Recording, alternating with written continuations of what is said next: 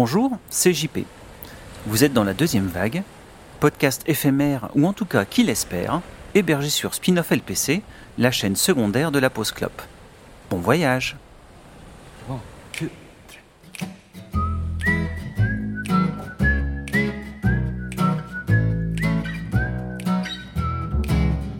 When the second wave is coming, I'm gonna sing my song. I'm gonna dance a little dance, drive a little while, find a way to light up my smile. For the sun is always shining. behind the darkest of clouds, and I know we'll find a way through. And everything you do is gonna be alright. Il y a parfois des groupes qui ont eu une carrière éphémère, mais dont la maigre discographie vous change à jamais et vous accompagne toute votre vie. En tant que musicien, certains de ces disques deviennent même des références vers lesquelles vous retournez quand vous n'êtes plus trop sûr d'aller dans la bonne direction. Jellyfish et son album Spilt Milk, que nous avions abordé dans la saison 1 de la Pause Club, fait partie de cela. Mais aujourd'hui, je voudrais parler d'un autre groupe, peut-être encore moins connu, qui est devenu un de mes groupes de chevet du jour où je les ai découverts sur MTV, dans l'émission Alternative Nation, ou 120 Minutes, je sais plus trop, et que je ressors très souvent. Il est constamment sur ma clé USB dans la bagnole, dans mon téléphone, sur mon ordi. C'est un groupe suédois, un trio originaire de la banlieue de Malmö, dont la carrière n'aura duré qu'à peine 10 ans et qui n'aura sorti que trois véritables albums. Ce groupe, c'est Extone.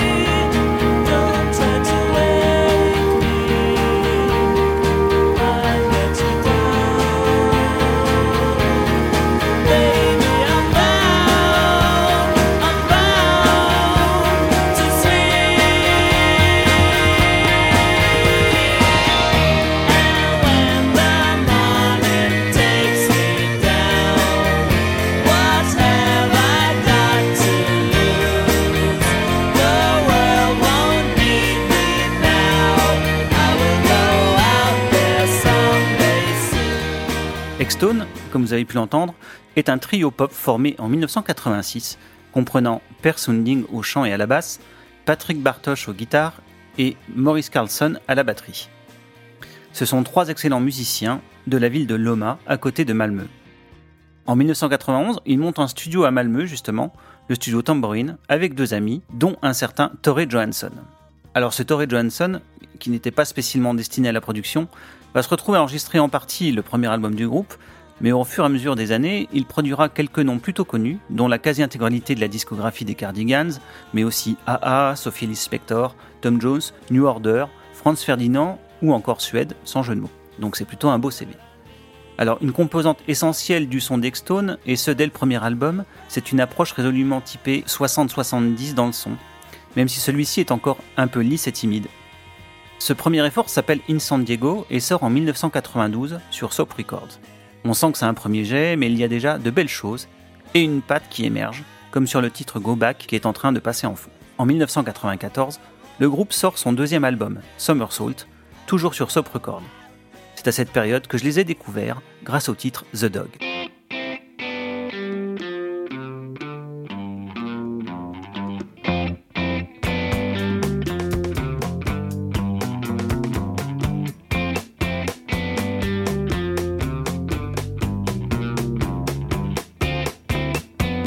coração.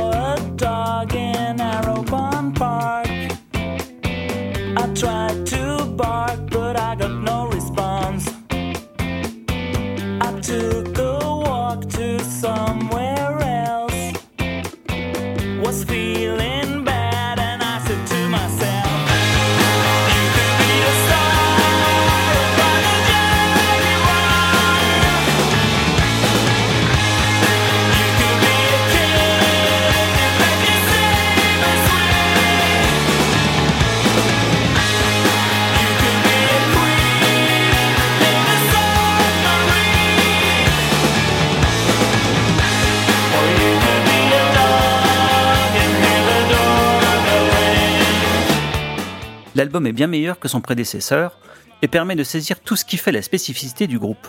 Des compositions très faciles à écouter, presque naïves, mais sous lesquelles se cache une réelle complexité harmonique ou rythmique. Le tout emballé dans un son organique presque palpable. Ça sent l'analogique à des kilomètres. Cette recette sera poussée à son paroxysme avec le troisième et dernier album du groupe, Vive la différence, qui paraît en 1997 sur leur propre label Vibraphone. Patrick Bartosch y déploie un jeu très subtil et des compositions se complexifient encore tout en gardant leur côté immédiatement accessible. Après cet album, le groupe signe sur le label de Bertrand Burgala, Tricatel, qui sort une compilation intitulée Ça chauffe en Suède. Oui, effectivement, le titre était quand même pas terrible. Un quatrième album était en route, mais il n'a jamais vu le jour. On ne saura jamais pourquoi le groupe s'est arrêté, et je ne peux m'empêcher de penser qu'il s'agit là d'un gros gâchis, la formation ayant tous les atouts pour cartonner. Le groupe a finalement ressorti deux nouveaux titres en 2019, sans annoncer le moindre album. Je ne peux que vous encourager à découvrir la discographie de ce groupe fabuleux, d'autant qu'elle est intégralement disponible sur les plateformes de stream, single et b-side compris, et je vous laisse avec Never Been a Better Day, tiré de Vive la différence. A très vite, et surfez sur la vague